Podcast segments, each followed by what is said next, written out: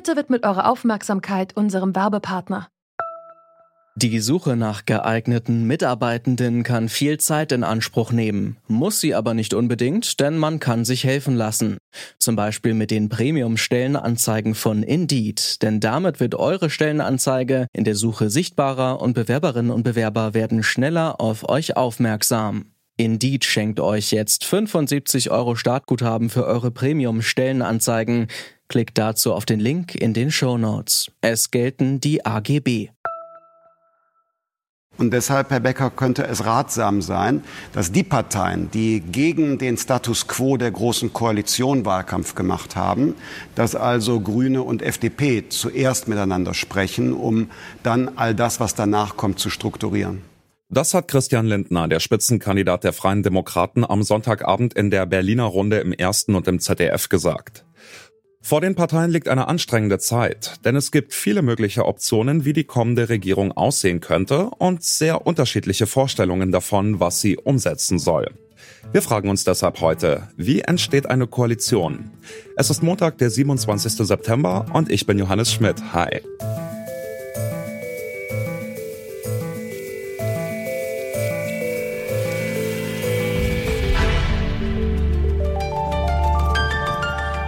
Zurück zum Thema. Die Ergebnisse der Bundestagswahl sind da, nur eben nicht eindeutig. Bis in Berlin eine Regierung gebildet ist, kann es noch eine ganze Weile dauern. Während die meisten Deutschen da einfach abwarten müssen, liegt vor einer bestimmten Gruppe Leute jetzt sehr viel Arbeit, nämlich vor denjenigen, die die Sondierungs- und Koalitionsverhandlungen führen. Wie läuft das ab? Einen tiefen Einblick gibt uns Simone Peter. Die ehemalige Bundesvorsitzende der Grünen hat nämlich an den Jamaika-Koalitionsverhandlungen 2017 teilgenommen. Im Interview habe ich sie gefragt, wie solche Gespräche ablaufen. Wird da die ganze Zeit hinter verschlossenen Türen in der großen Runde verhandelt? Oder sind es doch eher die kleinen Gespräche bei einer Kippe vor der Tür? Weil ich nämlich noch die Bilder von den letzten Koalitionsverhandlungen im Kopf habe. Laschet und Lindner, wie sie bei einer Kippe auf dem Balkon der Parlamentarischen Gesellschaft in Berlin stehen. Also wenn zwei sich verständigen äh, mit der Kippe vor der Tür, ist das natürlich dann nicht die Verständigung. Wenn es jetzt drei Partner gibt, dann gibt es kleine Runden, größere Runden. Natürlich gibt es auch jede Menge bilateraler Gespräche. Ist ja völlig klar, dass man immer wieder mal, ähm, wenn es Knackpunkte gibt, in kleinen Runden zusammenkommt. Das war ja damals auch das Prinzip der Sondierungen 2017. Äh, dass man in kleinen delegierten Verhandlungsrunden Themen, ich war damals für Klimaschutz und Energiewende äh, zuständig, äh, mit dem Kollegen Laschet und Kollegen Pinkwart, CDU und FDP, um zu überlegen, wie kriegt man da gemeinsame Themen vorangebracht, um dann auch wieder in ganz großen Runden mit der Kanzlerin über das große Ganze und die Verhandlungsergebnisse zu sprechen. Da braucht man sicher jetzt eine engere Taktung ähm, und auch nicht mehr immer der Wechsel. Ich glaube, wichtig wird sein, dass anders als im letzten Mal ähm, eine Verbindlichkeit da ist, dass die kleinen Gruppen eine Prokura bekommen, ihre Themen auszuverhandeln, das dann auch in den großen Gruppen akzeptiert wird. Wie sieht denn die parteiinterne Vorbereitung auf sowas aus? Wird da eine Liste angelegt mit Forderungen, wo man sagt, die müssen wir haben und die sind entbehrlich? Oder wie steckt man da die Kernpunkte ab, parteiintern? Ja, da kommen Sie der Sache schon sehr nah. Es ist ja so, dass die Parteien auch Programme haben. Das sind ja auch Versprechen an die Wählerinnen und Wähler. Äh, dass diese Punkte teils nochmal vertieft werden, ähm, weil Koalitionspapiere oft noch ein bisschen äh, tiefer gehen oder dann Kompromisslinien vorgezeichnet werden. Und es ist ein ständiges Aufeinander zubewegen. Äh, deswegen ist mir ja so wichtig, dass ich eben gesagt habe, eine Vorstellung davon zu haben, wo das Land in vier Jahren steht. Wir haben ja jetzt eine kompliziertere Lage, da sich drei Parteien einigen müssen, zumindest sofern es nicht nochmal eine GroKo geben soll.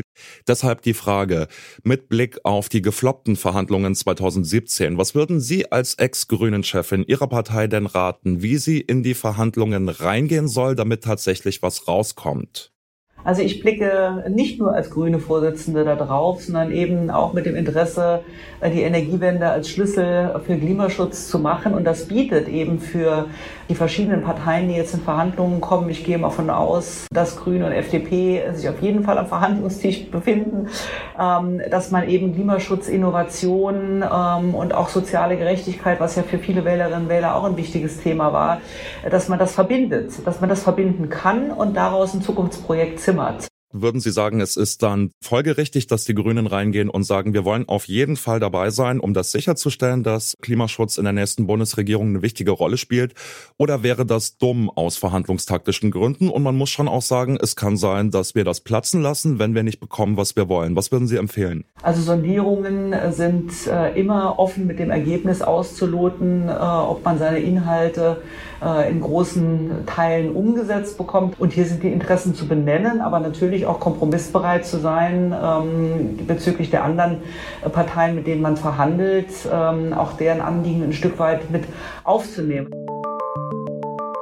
die eigenen Standpunkte und Forderungen festzulegen und auf dieser Grundlage den anderen Parteien Vorschläge machen. 2017 hat das nicht sonderlich gut funktioniert. Jamaika ist gescheitert, es wurde am Ende doch nochmal eine GroKo. Was müssen etwa FDP und Grüne tun, um diesmal gleich zu einer Einigung zu kommen? Darüber habe ich mit Roman Trötschel gesprochen. Er ist Professor für politische Psychologie in Lüneburg und ein Kenner politischer Verhandlungen. Ich habe ihn gefragt, wie sich die Akteure jetzt auf die anstehenden Verhandlungen vorbereiten.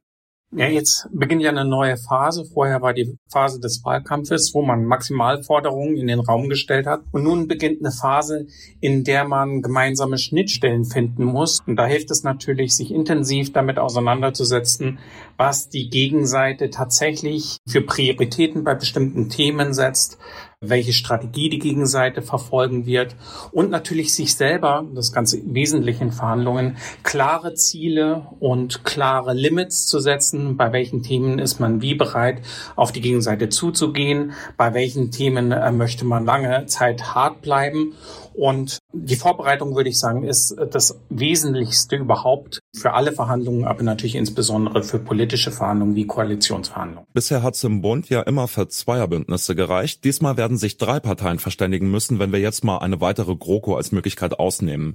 Macht das alles nur noch komplizierter oder sehen Sie als Profi darin auch eine Chance, wenn drei Akteure aufeinandertreffen? Also insgesamt ist die Ausgangssituation schwieriger, wenn drei Parteien am Tisch sitzen. Umso wichtiger ist, dass man dem Verhandlungsgeschehen eine Struktur gibt. Das heißt, man sollte, wenn man in die Verhandlung einsteigt, beispielsweise nicht gleich beginnen, über die Themen zu verhandeln, sondern vielleicht eher über den Prozess und den gemeinsamen Umgang. Wie geht man mit den Medien um? Welche Themen werden denn am Anfang behandelt? Also die Agenda, die Verhandlungsagenda aushandeln, aber auch natürlich gemeinsame Spielregeln des Verhandelns miteinander aushandeln. Und das ist eigentlich der erste Schritt, wo man dann schon mal eine Einigung erzielen kann.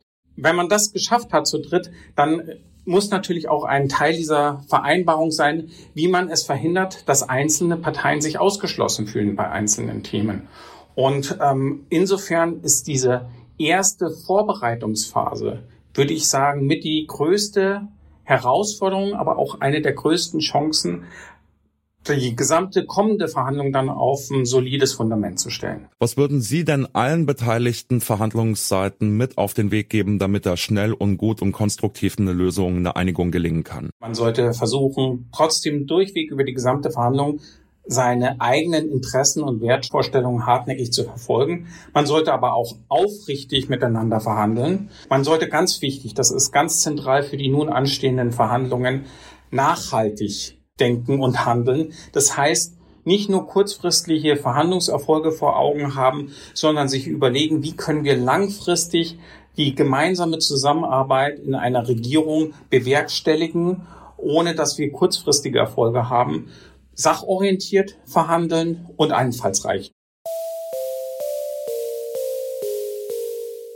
Nach der Wahl ist vor den Verhandlungen. Deshalb wird es für die Spitzenpolitiker in Berlin jetzt erst richtig spannend. Welche Parteien schaffen es, eine gemeinsame Bundestagsmehrheit, sprich eine Koalition zu schmieden? Dass die Gespräche zwischen Union, Grünen und FDP 2017 gescheitert sind, daraus lassen sich ein paar Lehren für diese Verhandlungen ziehen. Etwa die nicht einfach drauf los zu verhandeln, sondern sich vorher zu überlegen, wie man verhandeln will. Oder auch, dass es hilfreich ist, nicht mit zu vielen roten Linien in die Treffen zu gehen. Das war's von uns für heute. Aber bevor ich mich verabschiede, habe ich noch einen kleinen Hinweis in eigener Sache. Mit unserer App vom Podcast Radio Detektor FM könnt ihr uns nämlich ganz bequem im Auto hören. Die App unterstützt Apple CarPlay, Android Auto und das Infotainment-System FordSync 3. An dieser Folge mitgearbeitet haben Felicitas Kuhnt, Anna Luko, Claudia Peissig und Benjamin Sadani. Chefin vom Dienst war Esther Stephan und ich bin Johannes Schmidt. Bis bald. Zurück zum Thema vom Podcast Radio Detektor FM.